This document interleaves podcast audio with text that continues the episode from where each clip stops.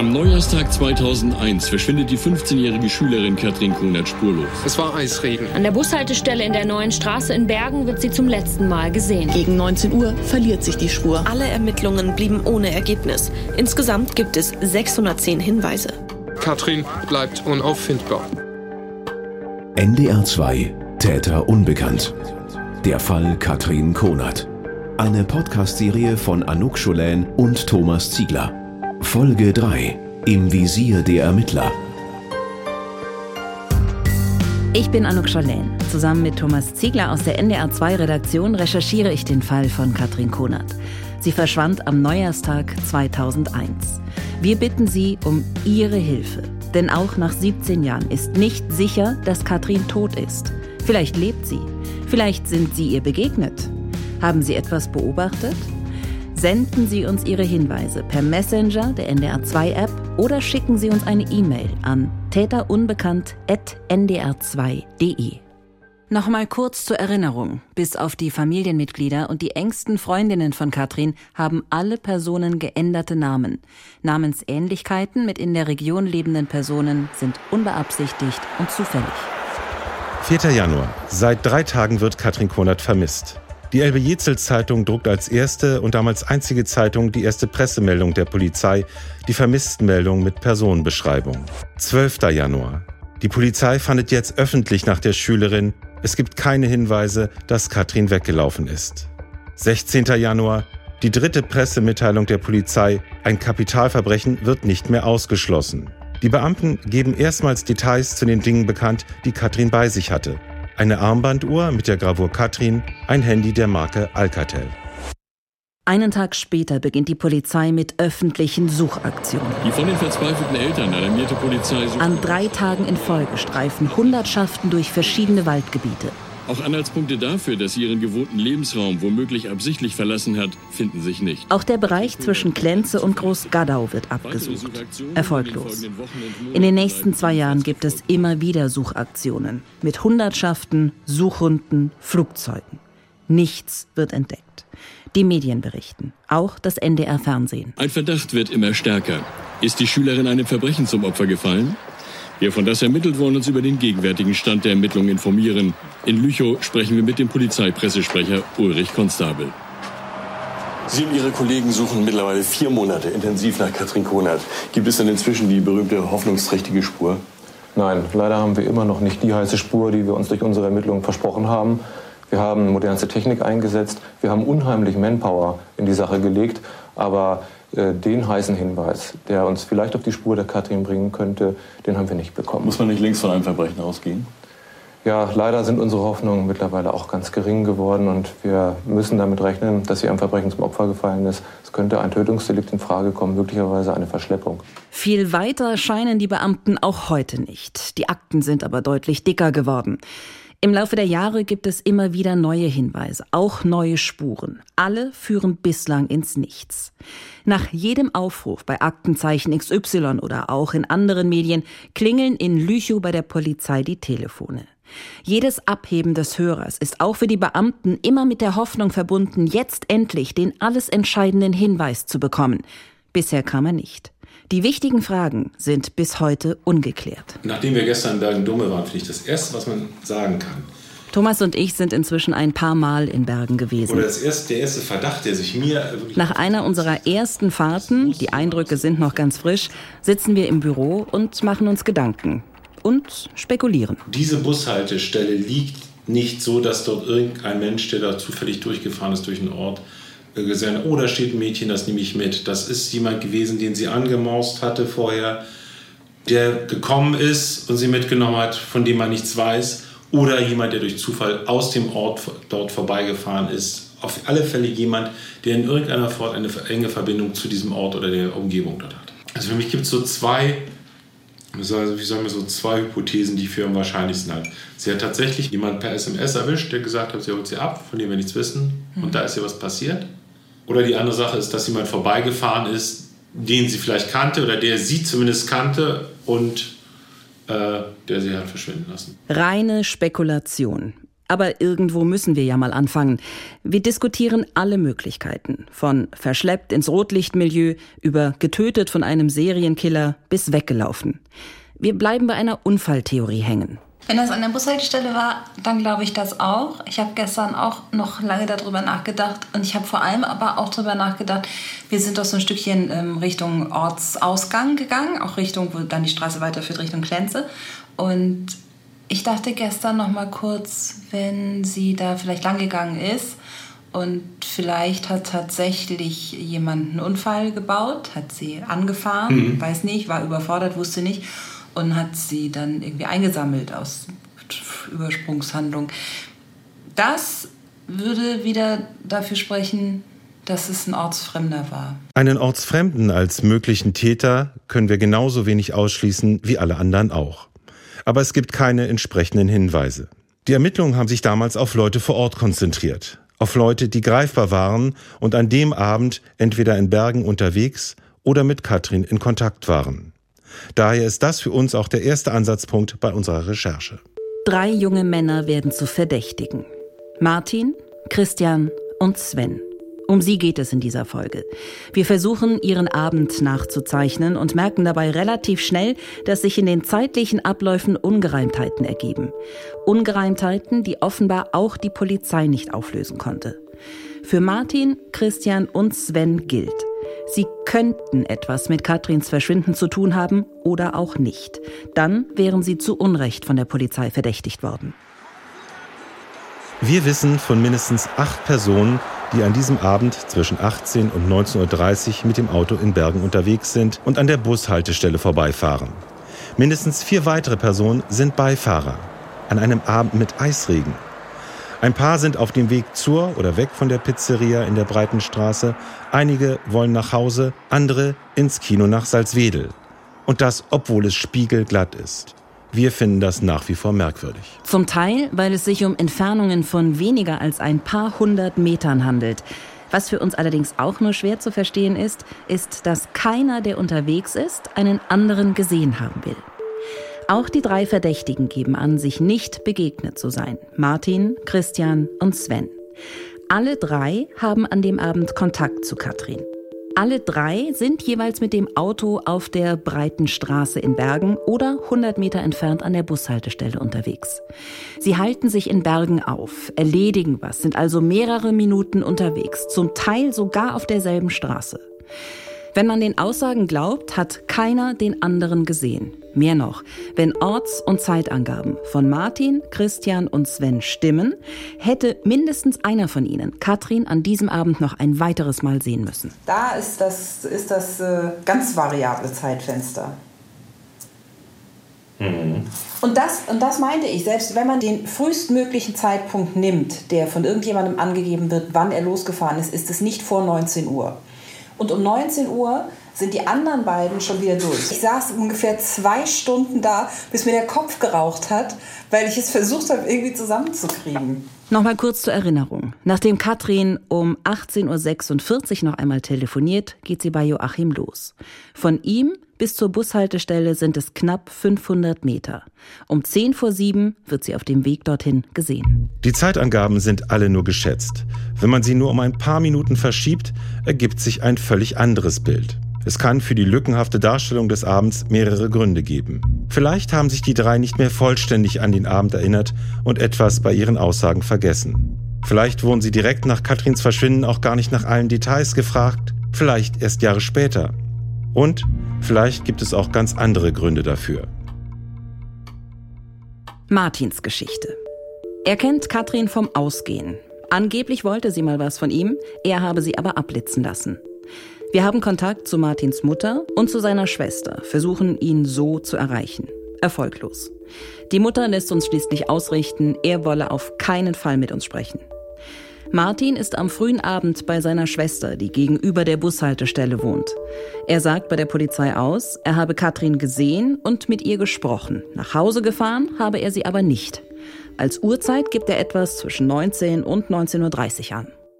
Wir sprechen mit dem Ermittlerduo Annegret Daurödel und Andreas Rusche auf dem Polizeirevier über den Abend.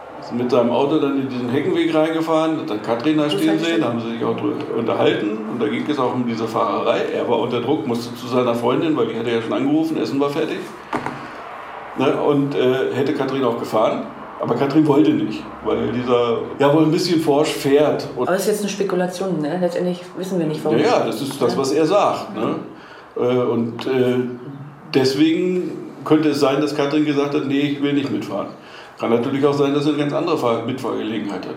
Aber das ist die Aussage von dem genau. immer noch Tatverdächtigen, der mit ihr gesprochen hat. Das eine wie das andere kann man sich plausibel reden. Ne? Das, das, äh, warum sie eben nicht mitfahren warum? wollte, beziehungsweise er sie nicht mitgenommen hat. Aber es wäre ein Umweg für ihn gewesen. Er hätte ja, äh, ein er hätte gewesen, ein bisschen ja. was fahren müssen noch. Ja, ein paar Kilometer, paar Kilometer fahren müssen nach Sicherlich, sag ich mal, eine halbe Stunde verloren, na klar. Ne? Aber wie gesagt, seine Freundin hatte nun, äh, ja nun schon mehr oder weniger Druck gemacht. Da ist er ja dann auch aufgetaucht. Allerdings mit äh, auch wieder. Bisschen Verspätung. Viertelstunde, halbe Stunde, sowas in dem Dreh, die fehlen. Ja. Aber wie gesagt, nochmal, sind ja alles angenommene Zeiten. Wann gekommen, wann weggefahren, das ist ja alles nur mhm. Schätzzeiten. Ja. Und wenn man diese Schätzzeiten nimmt, fehlt da eben eine gewisse Zeitspanne, die nicht unerheblich ist, sicher.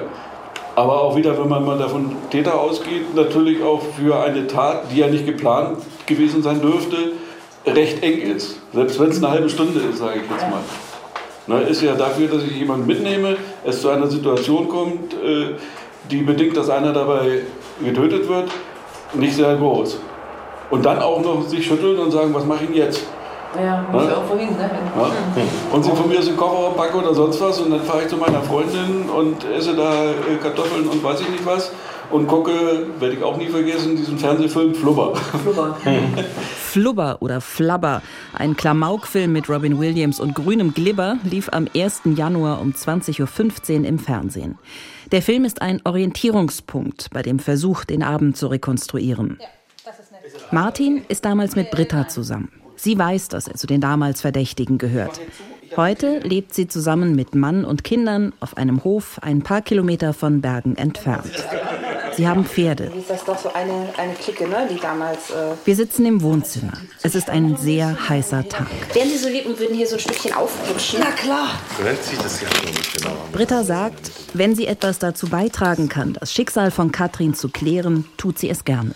Ja, dann kam er irgendwann wieder. Und ich habe aber auf jeden Fall diesen Film geguckt. Und ich weiß gar nicht, ob der jetzt um neun oder um zehn wieder kam. Das sind so Sachen, das weiß ich nicht mehr genau.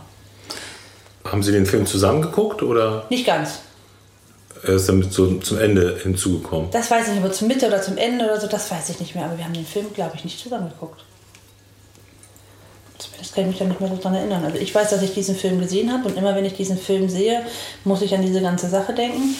Aber ich ich weiß nur, dass da so ein unheimliches Blitzweiß war. Es ging gar nichts mehr. Es heißt, dass er derjenige gewesen sein soll, der Katrin an der Bushaltestelle angesprochen hat. Stimmt, das hat er gesagt. Und er hat gesagt, ich, er, er könnte sie jetzt nicht nach Hause fahren, weil er zu mir müsste. So wurde es mir gesagt. Wissen tue ich das natürlich nicht, ich war natürlich nicht dabei, aber er soll wohl einer der letzten gewesen sein, die ihn gesehen haben. Erinnern Sie sich, dass er zu Ihnen kam und dass Sie darüber gesprochen haben? Nee. Darüber haben wir nicht gesprochen. Weil ist ja. Also hätte er sie rumgefahren, wäre es ja völlig in Ordnung gewesen.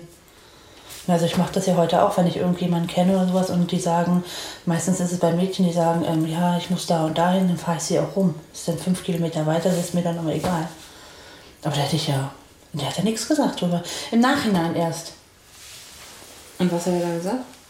Ja, ähm, was hat er da gesagt? Ich glaube, dass er einer der letzten war, der sie gesehen hat. Aber er hat nicht gesagt, ob er sich fahren sollte oder nicht. Das hat er mir nämlich nicht erzählt. Das hatte mir das mal der Polizeikommissar erzählt. Der hat mir dann irgendwann mal so eine Teile aus, äh, vorgelesen von diesen, von diesen Aussagen. Britta wird über die Jahre mehrfach von der Polizei befragt. Das erste Mal direkt nach Katrins Verschwinden. Nicht sehr sensibel, erzählt sie. Sie ändert ihre erste Aussage im Dezember 2001. Inzwischen ist sie nicht mehr mit Martin zusammen. Britta wird gleich über ihre Erfahrung mit einer Polizistin, die sie damals befragt hat, berichten. Dabei geht es nicht um Polizeioberkommissarin Annegret Daurödel, die jetzt die Ermittlungen leitet. Sie haben das am Telefon schon angedeutet, dass, sie, äh, dass die insgesamt auch nicht so ganz sensibel waren, äh, die Polizei mit der Ermittlung. Mhm. Ja, die war überhaupt nicht sensibel. Es ist so, also ich fand das ganz schlimm. Also ich weiß im Nachhinein, da war ja noch mal einer da vom Lüneburg. Mein Name weiß ich natürlich nicht mehr. Und die haben mir auch gesagt, dass mein Telefon abgehört wurde, weil mein damaliger Freund ja als dringend Tatverdächtigter gilt. Natürlich wusste ich das nicht und mich hatte da erstmal die Frau. Es ist so wie die Einschulung, das ist ganz präsent im Kopf. Mich an Seite genommen, ich muss dazu sagen, ähm, mein Bruder ist vor 18 Jahren gestorben. Das war also dann war das gerade mal ähm, noch nicht, äh, 14 Monate her und mein Vater ist am 23. Dezember dessen Jahres gestorben. Es war also wirklich frisch. Und, ach, und dann ging es einfach nicht. habe ich geweint und dann kamen die immer wieder an und sagen, ja, und du musst doch was gesehen haben, du musst doch was gemacht haben. Ich sage, ich habe nichts gemacht. Ich hatte ja zu dem Zeitpunkt noch nicht meinen Führerschein. Ja, und, hm, und dann hat sie mich an Seite genommen und gesagt, ja, komm. Also wegen so ein bisschen Tragödie wird mir ja wohl nicht hier ähm, heulen und irgendwelche Beruhigungstabletten nehmen müssen. Mein Arzt hatte mir dazu mal auch, ähm, hatten den dazu mal auch ähm, ähm, Vernehmungsverbot erteilt, weil das ging gar nicht mehr. Ich war, also die haben mich von der Schule abgeholt, die sind mir gefolgt, die standen vor meinem Fenster, weil ich ja damals mal mit diesem zusammen war und das war also ganz schlimm für mich. Ja, und dann sagten sie, ich hätte sie umgebracht. Sie? Ja. Genau, ich. Und warum? Weil ich angeblich so eifersüchtig bin und so bösartig. Und wie haben Sie das aus deren Sicht gemacht? Ich weiß es nicht, das hat sie nicht gesagt. Dann kam Gott sei Dank Herr Rusche und hat gesagt, komm, wir gehen nochmal ganz in Ruhe den Tagesablauf durch. Was hast du gemacht? Na, hast du dies, hast du das, hast du jenes? Ja, dann bin ich in Ruhe durchgegangen und habe gesagt, aber ich habe doch da Fernsehen geguckt. Da saß meine Mama noch und meine und Frau saß dann noch und, na, und kam später.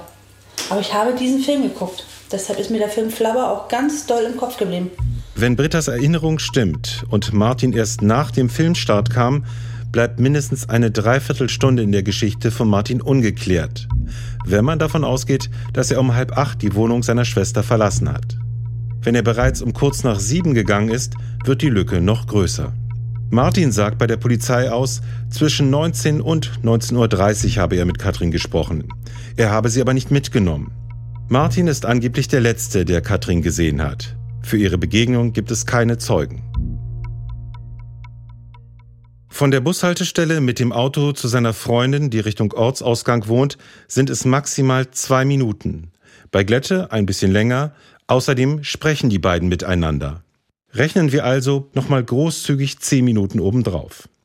Wenn er zwischen 19 und 19.30 Uhr Katrin sieht, mit ihr spricht und dann, wie er sagt, zu seiner Freundin fährt, hätte er eigentlich spätestens um 19.45 Uhr bei Britta sein müssen. Also vor dem Filmstart um Viertel nach acht. Britta bleibt dabei, dass Martin erst kam, als der Film schon lief. Also deutlich später, als er gegenüber der Polizei angibt. Ein wichtiges Detail. Deshalb fragen wir ein paar Wochen später nochmal bei Britta nach. Sie haben äh, bei der Polizei, also wir wissen natürlich nicht eins zu eins, was Sie ausgesagt haben, aber wir wissen, dass Sie mehrfach ähm, befragt wurden von der Polizei. Oh, mehrfach? Ja, natürlich wurde ich mehrfach befragt. Ich wurde überwacht, mein Telefon wurde abgehört. Ja, für uns ist natürlich interessant dieses Zeitfenster. Wann kam er zu Ihnen nach Hause? Vor 1945 oder noch später möglicherweise? Noch später, ja. Und zwar kam er zu mir, das weiß ich noch, weil der Film Flabber lief schon. Der lief schon. Das hatte ich, genau, der lief schon. Und das hatte ich ihm ja gesagt, das war ja für mich so ein, so ein, so ein einschneidendes Erlebnis, weil ich das ja nur mehrfach durchgegangen bin. Und der lief schon. Und dann kam der erst. Lief vielleicht 15 Minuten, ich habe keine Ahnung mehr, aber er lief schon.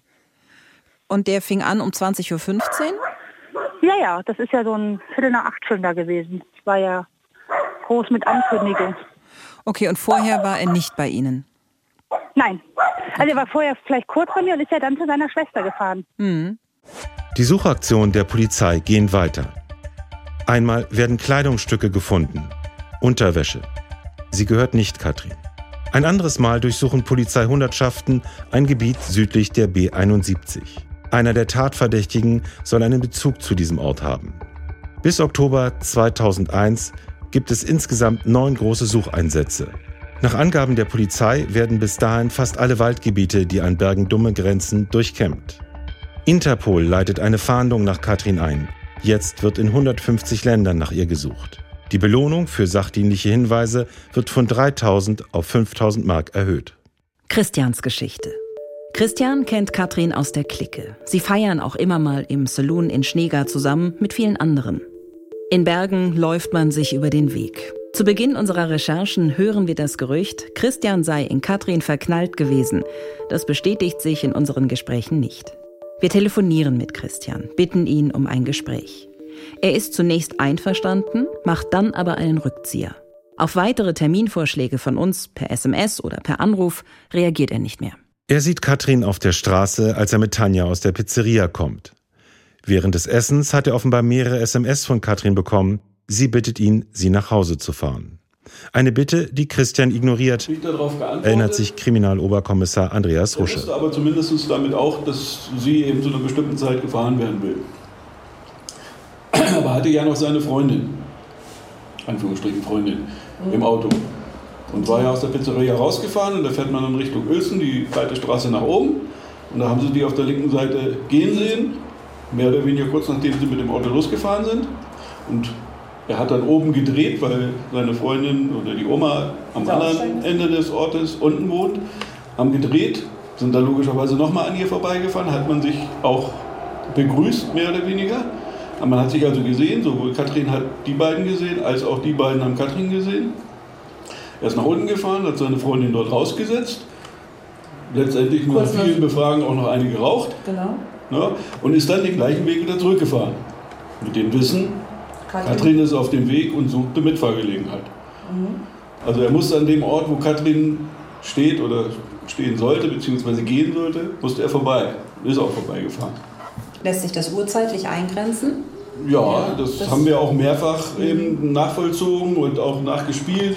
Ne, wie lange das dauert, mit was weiß ich, rauchen, so und so lange ne, und vielleicht noch ein bisschen reden und wieder zurückfahren.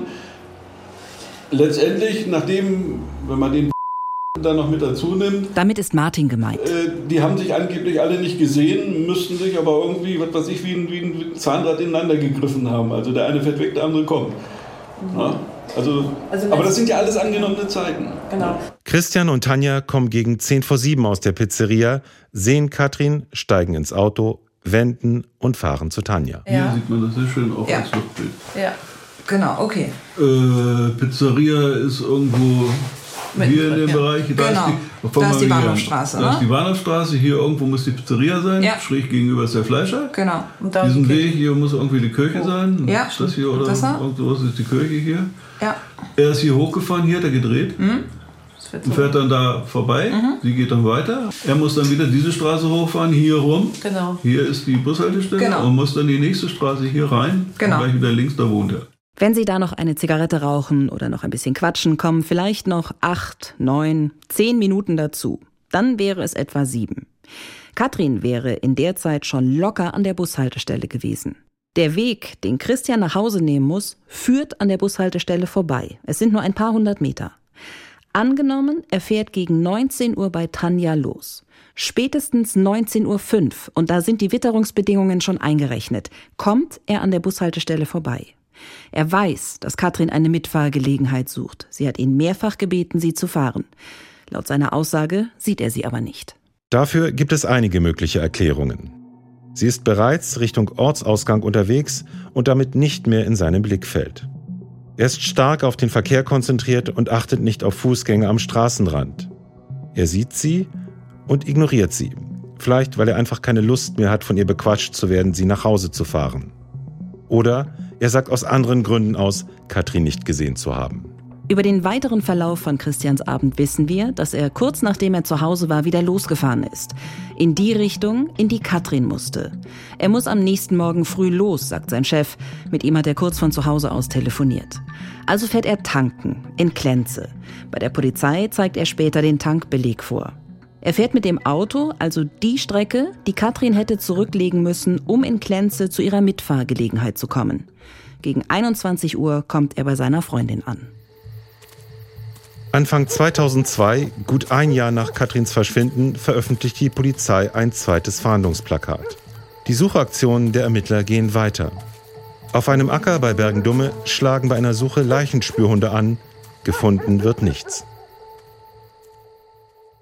Svens Geschichte. Sven ist nicht sein richtiger Name. Er kennt Katrin durch ihren heimlichen Freund Joachim. Bei unseren Versuchen mit Sven ins Gespräch zu kommen, erreichen wir zweimal seine Freundin. Als wir ihn am Telefon haben, kommen wir nicht einmal dazu, eine Interviewanfrage zu stellen. Wir schaffen es noch, uns zu melden, dann droht er direkt mit einem Anwalt und legt auf. Über den Abend von Sven ist am wenigsten bekannt. Unsere Nachfragen bei der Polizei sind allerdings auch nicht wirklich erfolgreich. Wir haben den Eindruck, dass auch die Beamten den Abend von Sven nicht lückenlos rekonstruieren konnten. Sven wohnt damals in der Nähe der Bushaltestelle, ist an diesem Abend bei Freunden ein paar Straßen weiter. Katrin ruft ihn um etwa 20 vor 6 an, ob er sie fahren könne. Er sagt ja, wenn dann aber sofort. Das ist Katrin zu früh. Danach soll es weitere SMS von ihr an ihn gegeben haben. Eine letzte um 20 vor 7. Sie schreibt sowas wie, wenn du mich mitnehmen willst, sei um 19 Uhr bei Joachim vor der Tür. Danach gibt es noch einen Anruf um 18.46 Uhr.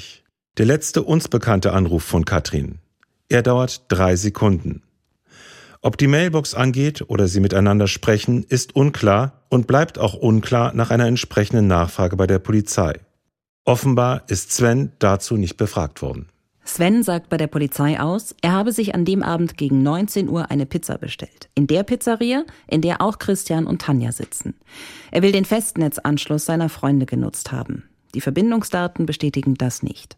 Der letzte vom Festnetz verzeichnete Anruf ist von 18.18 Uhr .18 und der ging nicht an die Nummer der Pizzeria. Ob Sven eventuell doch vom Handy aus telefoniert hat, ist denkbar, aber nicht belegt. Die Polizei geht damals davon aus, dass Sven eine Viertelstunde nach seiner Bestellung losfährt. Er holt die Pizza ab, fährt gegen 19 Uhr bei Katrins Freund vorbei, sieht sie nicht vor der Tür und fährt zurück zu seinen Freunden. Die können sich später allerdings nicht daran erinnern, dass er zurückkommt. Sven sagt, er habe bei seinen Freunden gegessen und sei gegen halb acht zu Hause gewesen. Sein Heimweg führt an der Bushaltestelle vorbei, auch hier sieht er Katrin nicht. Um Viertel vor neun kommt seine Freundin zu ihm, die beiden gehen in eine Kneipe. Die Polizei hat Sven damals auf dem Schirm, sagt Kriminaloberkommissar Andreas Rusche. Also der ist aber auch schon damals schon auch einer gewesen, der erstens gewusst hat, dass sie gefahren werden Ja. will und eine Fahrgelegenheit braucht und eben auch unterwegs war und auch nichts Besseres zu tun hatte. Also das ist auch ein Kandidat von mehreren, Mhm. der auch die hätte mitnehmen können. Und der hat aber auch nie äh, dann irgendwie einmal, wie ist denn seine letzte Version, was er da gemacht hat? Er ist dann mit seiner Pizza nach Hause gegangen oder e- eher nicht? Ja, also da in der Pizzeria gegessen, äh, halte ich für unwahrscheinlich, weil dann hätte er ihn sehen müssen oder er sehen müssen. Ne? Also das ist ein, eigentlich am unwahrscheinlichsten. Und auch, selbst wenn er sie jetzt fahren will, wäre es Quatsch, da in der, in der Pizzeria die Pizza zu essen.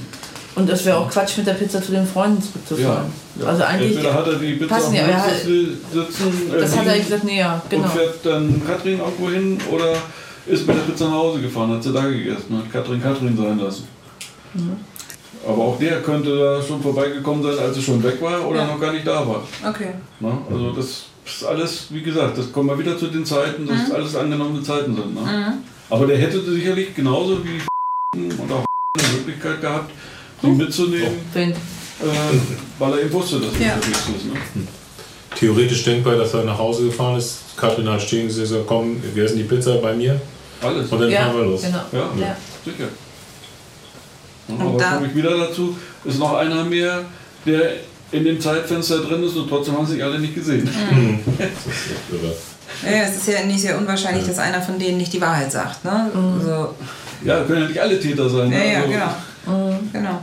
Ungereimtheiten in Svens Geschichte gibt es reichlich. Auch die Polizei kann nicht alles klären. Hat Sven wirklich eine Pizza bestellt und sie abgeholt? Der Betreiber der Pizzeria wurde 2011, also zehn Jahre später, zum ersten Mal danach gefragt. Er konnte sich nicht mehr erinnern. Isst Sven die Pizza bei seinen Freunden oder nicht? Und wenn nicht dort, wo dann? Fragen, die wir der Polizei stellen. Antworten bekommen wir nicht. Trotz des Eisregens ist viel los an diesem Abend des 1. Januar 2001. Auch eine Gruppe Jugendlicher, die von Klenze aus nach Salzwedel ins Kino will, fährt mit dem Auto durch Bergen. Katrin hätte ihnen eigentlich entgegenkommen müssen. Zu Fuß oder bei irgendjemandem im Auto. Ich erzähle Thomas von meinem Telefonat mit einem der Jungs. Okay, das war einer von denen, die äh, damals ins Kino gefahren sind. Ja. Ähm, Katrin hätte sich an diesem Tag auch bei ihm gemeldet, hat ihn angerufen, hat ihn gefragt, ob äh, er sie aus Bergen abholen kann. Und er hat gesagt, nein, äh, also erstens ist Eisregen und außerdem wollten wir nachher ins Kino. Und die waren zu viert im Auto, er ist nicht gefahren, er saß auf dem Beifahrersitz. Und die Kinovorstellung hat angefangen um 20.15 Uhr. Und er sagte, eine halbe Stunde vorher musste man die reservierten Kinokarten abholen. Und äh, er geht davon aus, dass sie gegen 19.10 Uhr durch Bergen gefahren sind. Und sagt, sie haben sie nicht gesehen, aber sagt, sie waren jetzt auch nicht so aufmerksam, ne, waren im Auto, haben gequatscht, das war Eisregen, äh, dass sie permanent irgendwie auf die Straße rechts und links geguckt Sie haben ja niemanden gesucht. Also ne, mhm. sie haben nicht darauf geachtet, ob da jemanden ist. Er kann sich nicht daran erinnern, ob ihm da ein Auto entgegengekommen ist oder ob ihm irgendjemand entgegengekommen ist, aber also bewusst wahrgenommen hat er nichts und hat sie auch nicht gesehen. Es gibt noch eine Person, die diese Strecke an diesem Abend fährt. Ute. Sie ist offenbar ein paar Minuten vor den Jungs mit dem Auto unterwegs. Auch von Klenze nach Bergen. Hallo, guten Tag, Anuk Jolene ist mein Name. Ich rufe an von NDR 2. Grüße Sie. Ja. Wir recherchieren den vermissten Fall von Katrin Konert. Und äh, sehr spannend in diesem ganzen Fall ist natürlich dieser Abend des 1.1., dieses Zeitfenster zwischen 18 und 19.30 Uhr rund um diese Bushaltestelle. Und meine Frage wäre an Sie, können Sie mir vielleicht nochmal ähm, schildern, wann Sie wo waren, was Sie äh, gesehen haben oder nicht äh, gesehen haben, so Ihre Eindrücke von diesem 1.1. Also ich hatte ja Autoradio an und es war gerade 19 Uhr, wo ich reingefahren bin im Bergen circa 19.05 19.07 Uhr muss ich an der Bushaltestelle gewesen sein. Und da war nichts mehr. Da stand keiner. Und entgegengekommen ist mir nur ein Auto. Aber ich konnte nicht sehen, was das war. Vom äh, Ortsschild Bergen bis zur Bushaltestelle haben Sie fünf bis sieben Minuten gebraucht? Ja, war Eisregen. Es war spiegelblank. Und Sie sind da an dem Ortseingang reingekommen, wo man auch äh, Richtung Gaddau, Klenze fährt? Ja, Klenze runter fährt. Mhm. Meinen Sie, Sie haben gesagt, Sie waren sehr konzentriert auf den Verkehr. Wenn Sie vom Ortsschild Bergen in Richtung Bushaltestelle gefahren sind, hätten Sie gesehen, wenn Ihnen ein Mädchen zu Fuß entgegengekommen wäre? Ja, doch. Straßenbeleuchtung war ja an. Also um 19 Uhr waren die Nachrichten am Ortseingang im Radio und Sie haben etwa fünf Minuten zur Bushaltestelle gebraucht. Und in diesem ja. Zeitraum haben Sie Katrin nicht gesehen. Nee. Und die Bushaltestelle ist ja kurz vor der Kreuzung, wo ich abbiegen musste. Und da bin ich relativ, also fast Schritt gefahren. Ja, da wäre mir was aufgefallen. Warum ist Katrin nicht mehr zu sehen? Weil sie sich in der kleinen Holzhütte zusammenkauert, um sich gegen die Kälte zu schützen, während sie auf den Bus wartet? Oder weil sie schon jemand mitgenommen hat? Was ist das für ein Auto, an das sich Ute erinnert? Sitzt Katrin möglicherweise in diesem Wagen? Wer fährt dieses Auto? Um halb acht kommt der Bus, den Katrin hätte nehmen können.